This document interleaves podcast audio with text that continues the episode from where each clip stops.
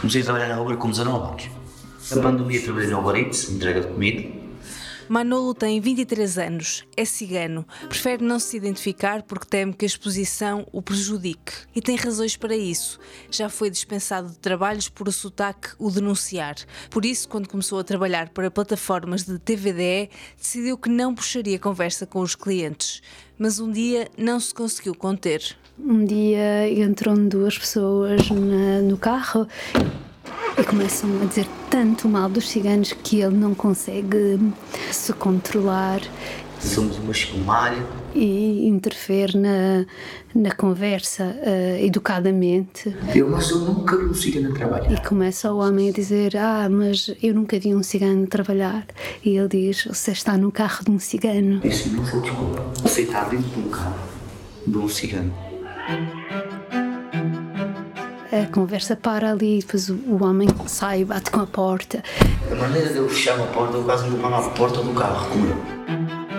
Manolo terminou a viagem e reparou que alguém o tinha reportado à Uber. O cliente tinha todas as queixas possíveis. Acusava-o de ser mal educado. O meu carro estava sujo. De ter o carro sujo, a rádio desagradável.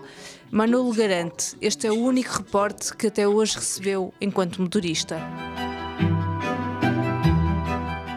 Isto é um, há um racismo de todos os dias que, que é muito evidente para estas pessoas. É? Com a escolarização a aumentar, levanta-se outro problema para a comunidade cigana, como aceder ao mercado de trabalho. Diariamente, as pessoas ciganas têm de enfrentar um estigma enraizado na sociedade portuguesa que lhes veda muitas vezes o acesso a um emprego.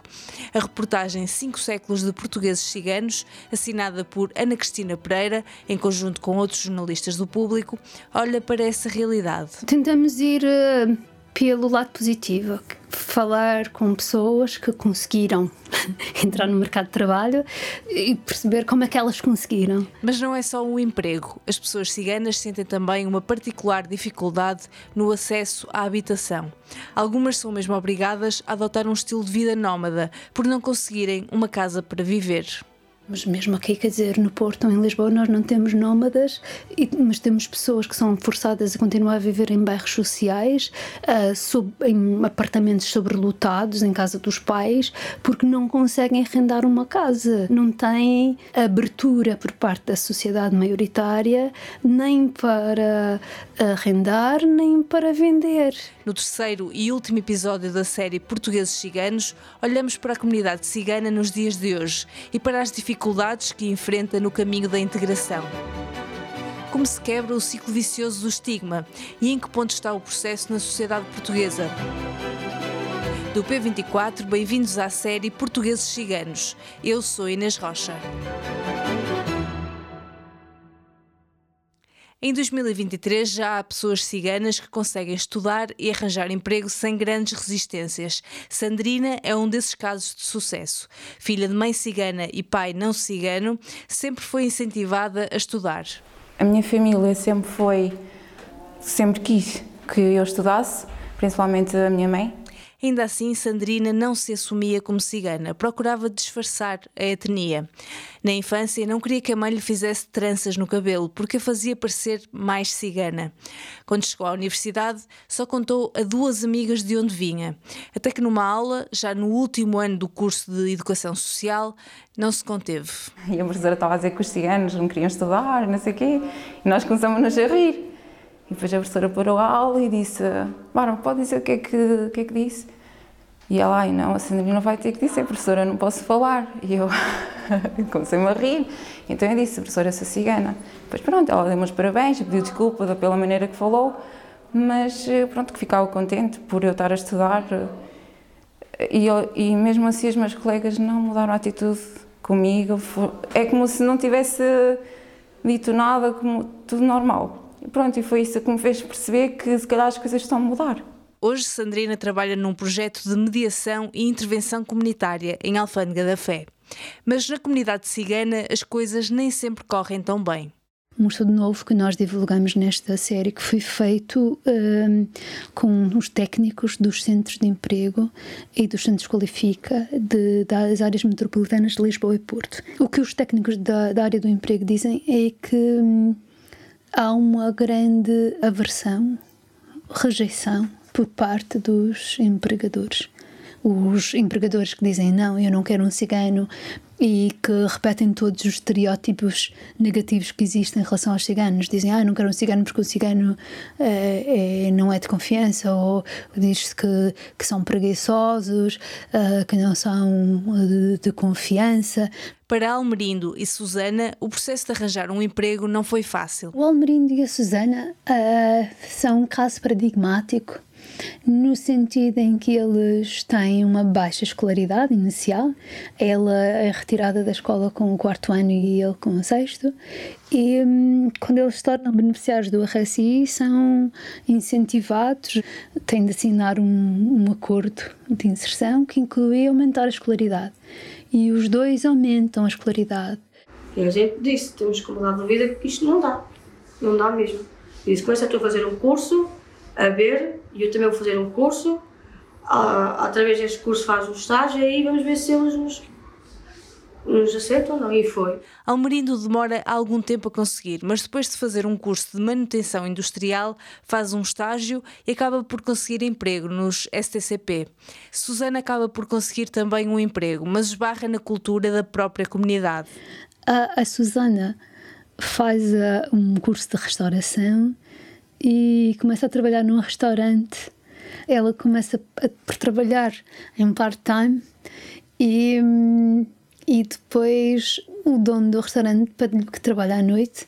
E como é que uma mulher cigana enfrenta a comunidade para manter o seu posto de trabalho? Porque estamos a falar uh, de comunidades, uh, no caso, esta comunidade onde a Susana mora, que é uma comunidade conservadora, um, e essa ideia de uma mulher sair para trabalhar à noite no restaurante sozinha uh, provoca muito sururu. Um, e, e é, é, interessante ver como os dois dizem: Ok, nós respeitamos as nossas tradições, temos orgulho de ser ciganos, mas nós fazemos as nossas escolhas e nós uh, queremos trabalhar uh, e ter o nosso dinheiro para pagar as nossas contas.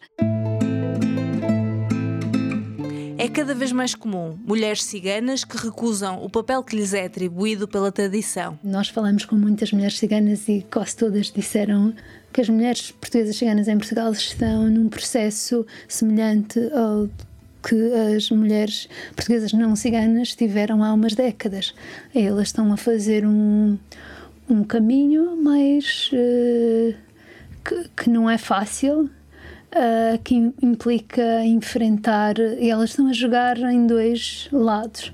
Enquanto a mulher portuguesa não cigana tem, tinha de desafiar a família, a aldeia.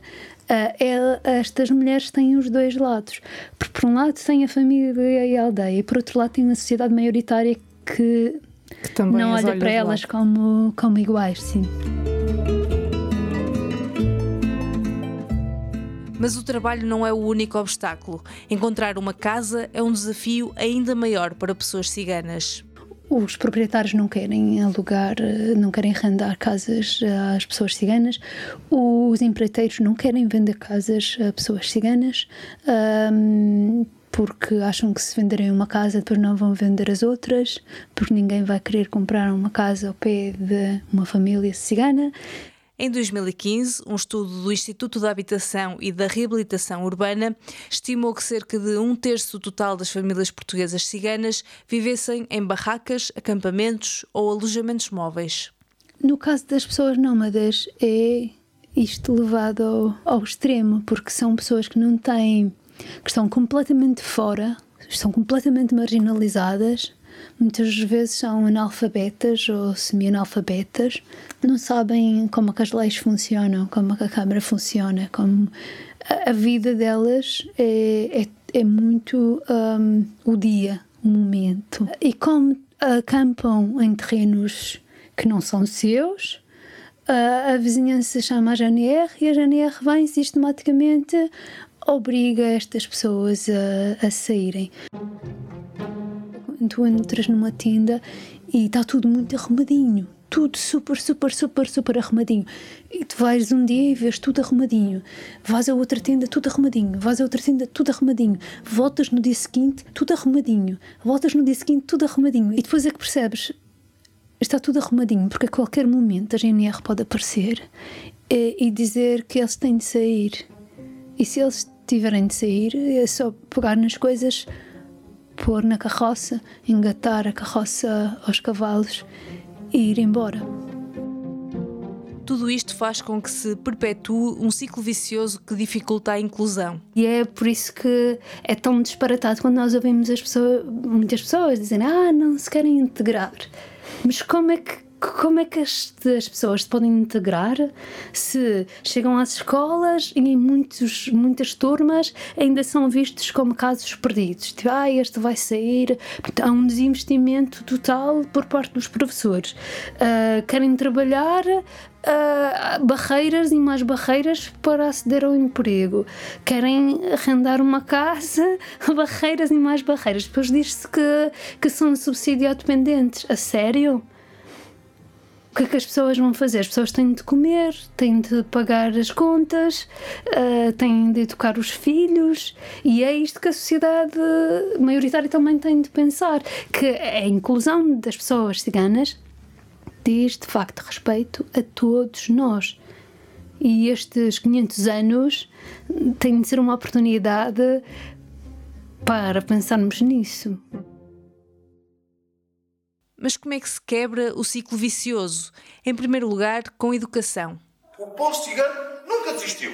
E eu também não vou desistir. Porque nós, ciganos, também podemos sonhar em ter e construir um mundo melhor. Foi isso que a Associação Sílaba Dinâmica quis fazer quando adaptou a teatro a história do Ciganinho Chico. A história é da autoria de Bruno Gonçalves, um dos maiores ativistas ciganos em Portugal.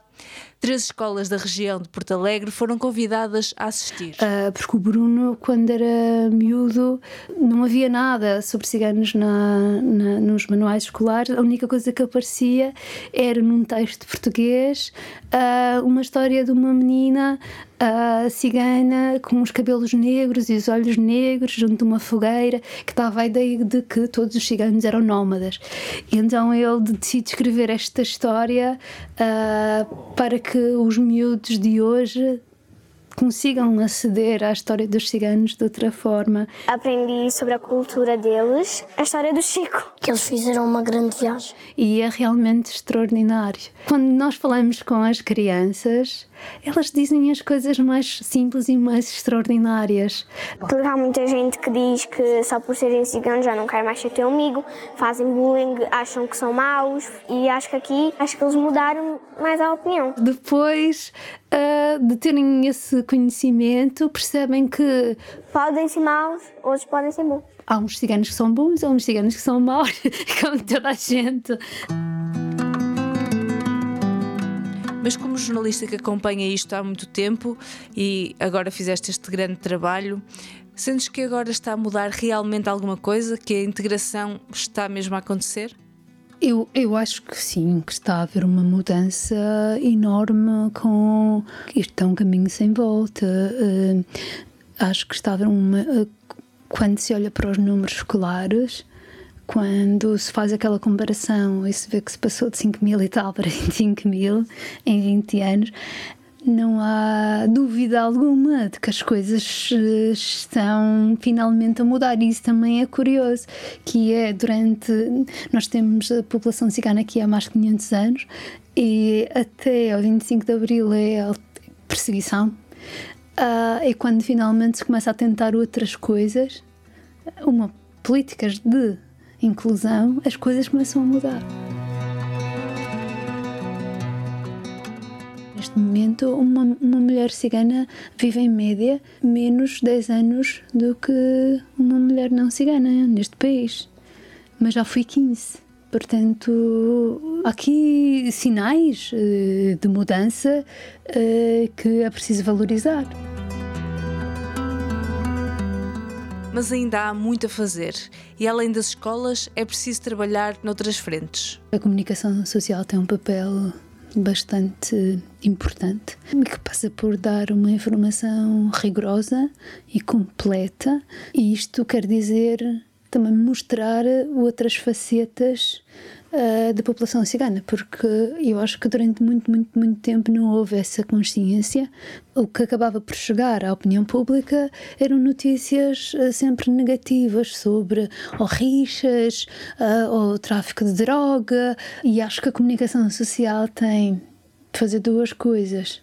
Uma é ser ética, e, e, não referir o nome, não referir a etnia das pessoas quando noticia crimes. Eh, não também é... não menciona quando são brancos, não é? Portanto... Sim, não, portanto, a etnia não tem nada a ver com, com, com um assunto e quando fazem isso reforçam estes estereótipos negativos que existem.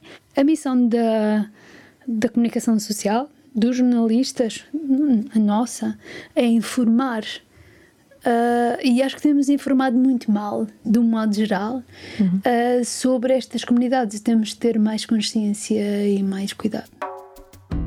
É exatamente esse o objetivo desta série e do trabalho de Ana Cristina Pereira para o público. Chegamos ao fim da série Portugueses Ciganos. Pode ler o trabalho na íntegra em público.pt. O link está nas notas do episódio. Este episódio foi editado e sonorizado por mim, Inês Rocha. As entrevistas são da Ana Cristina Pereira e da Teresa Pacheco Miranda. Pode ver algumas delas também em vídeo no trabalho interativo no site do público. Tenha um bom dia.